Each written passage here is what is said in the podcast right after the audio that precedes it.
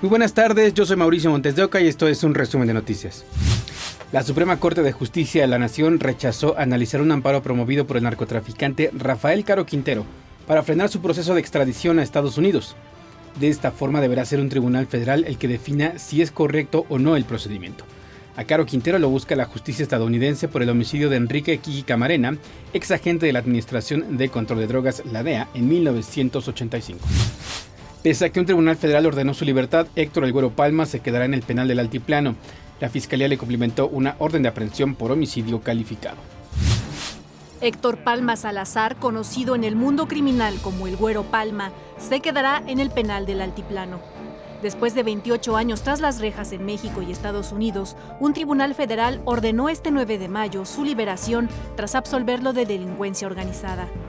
La magistrada instructora del primer tribunal colegiado de apelación de Jalisco determinó que la Fiscalía General de la República no ofreció los elementos suficientes para acreditar la plena responsabilidad del capo sinaloense. Y es que la Fiscalía no presentó ante un juez a dos de los testigos protegidos que declararían en su contra. Estos sujetos relatarían su participación en diversas actividades dentro del crimen organizado. La sentencia señalaba que la resolución era única y exclusivamente en lo que se refiere a las causas mencionadas, sin que lo decidido afecte situaciones jurídicas diversas. Pero el capo sinaloense no pudo pisar la calle.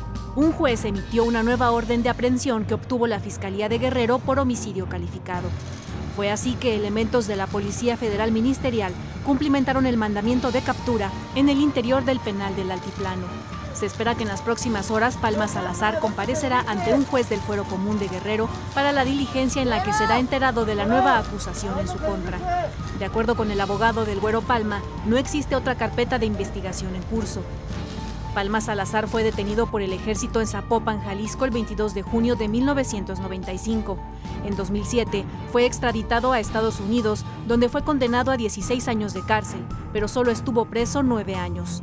Así, el 15 de junio de 2016, el Güero Palma fue deportado a México para enfrentar dos juicios, uno del fuero común por homicidio y otro federal por delincuencia organizada. En ambos fue absuelto por falta de elementos. En el proceso federal fue absuelto el 30 de abril del 2021 por el secretario en funciones del juez del Juzgado Segundo de Distrito en Procesos Penales Federales de Jalisco. Después de 26 años recluido, salió del penal del Altiplano pero fue retenido por la FGR. El Güero Palma y el Chapo Guzmán fueron reclutados por el cártel de Guadalajara, liderado por Miguel Ángel Félix Gallardo. Mientras estos dos capos aumentaban su poder dentro del narcotráfico, en el cártel de Guadalajara se vislumbraban roces precisamente entre el grupo del Chapo y los hermanos Arellano Félix, líderes del cártel de Tijuana. La guerra entre estos grupos fue abierta y franca desde el asesinato de la esposa e hijos del Güero Palma a finales de los años 80. El Güero Palma ha dicho que una vez que recupere su libertad, se dedicará a la ganadería en un rancho ubicado en Sinaloa, de donde es originario. Para ADN 40, Fuerza Informativa Azteca. Un juez federal ordenó a la Fiscalía General de la República desbloquear las cuentas bancarias de Nadia Patricia Esparragosa Gastelum, hija de Juan José Esparragosa alias El Azul, uno de los líderes del cártel de Sinaloa, aseguradas como parte de una averiguación previa iniciada en su contra por lavado de dinero. La hija del Azul tramitó en marzo de 2002 un amparo en el que reclamó el congelamiento de sus cuentas bancarias por la cantidad de 20.064.427 pesos. La Fiscalía General de San Luis Potosí abrió una carpeta de investigación tras la difusión de un audio donde se relaciona al presidente municipal de Matehuala, Iván Estrada, con integrantes de un grupo delictivo. Se realizará un análisis de la grabación para determinar la procedencia del audio y así determinar si la voz corresponde a la del alcalde. La Fiscalía General de Querétaro, con el apoyo de la Secretaría de Seguridad Pública Municipal de Querétaro, ya investigan la agresión a balazos ocurrida en la colonia Sauces contra policías. Un elemento resultó lesionado y la patrulla quedó con daños por impactos de bala, en tanto que el agresor fue detenido. Estaba el compañero, de pronto se acerca un vehículo, un masculino, y realiza detonaciones, lesionando a nuestro compañero, quien se encuentra en este momento con un estado de salud estable. Sherlyn del Carmen Romero, de 22 años, y su hijo Tyler Guadalupe de la Cruz, de 6 años, desaparecieron el 5 de mayo cuando salieron a pasear y no regresaron a casa en el municipio de Huachinango. La Fiscalía de Puebla emitió dos fichas de búsqueda. Al momento de su desaparición, Tyler vestía sombrero de paja, camisa y pantalón de manta blanco.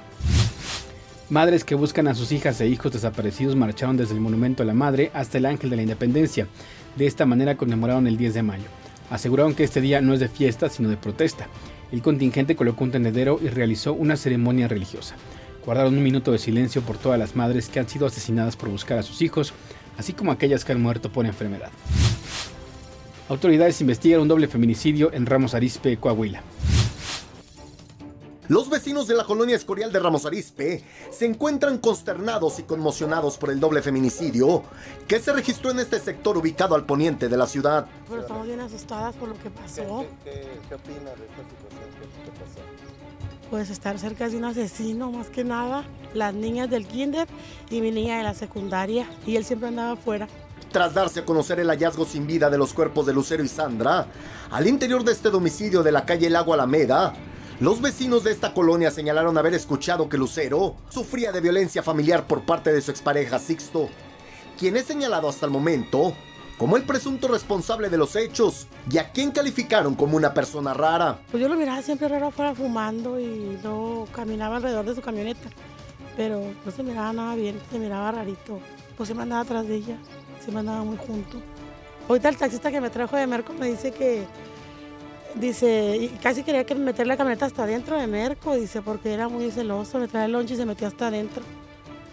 Siempre estaba muy cerca de ella.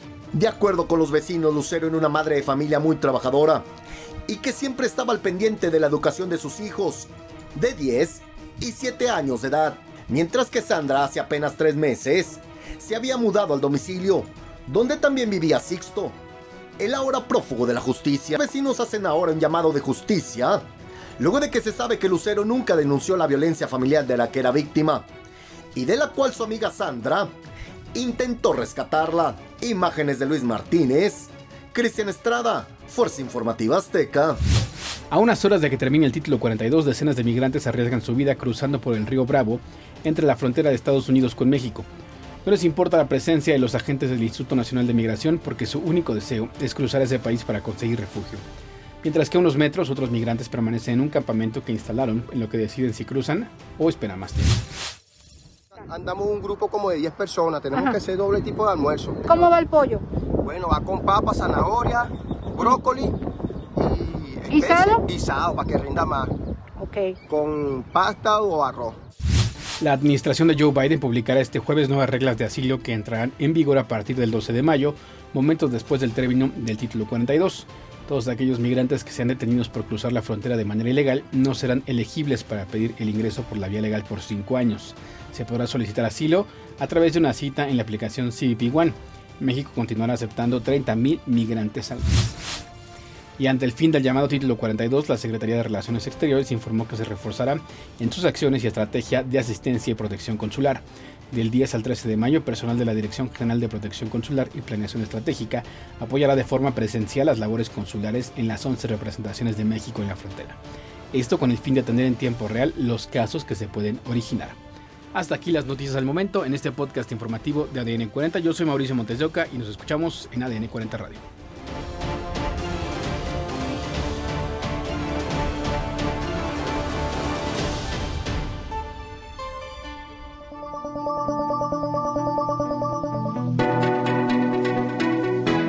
Podcast es presentado por VAS, la super app que te ofrece muchas y nuevas formas de pagar todo lo que quieras con tu celular.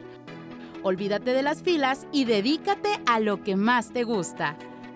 Ver tele en vivo, películas, escuchar música, podcast y estar siempre enterado de las noticias más importantes. Todo en un mismo lugar. VAS, la super app con todo.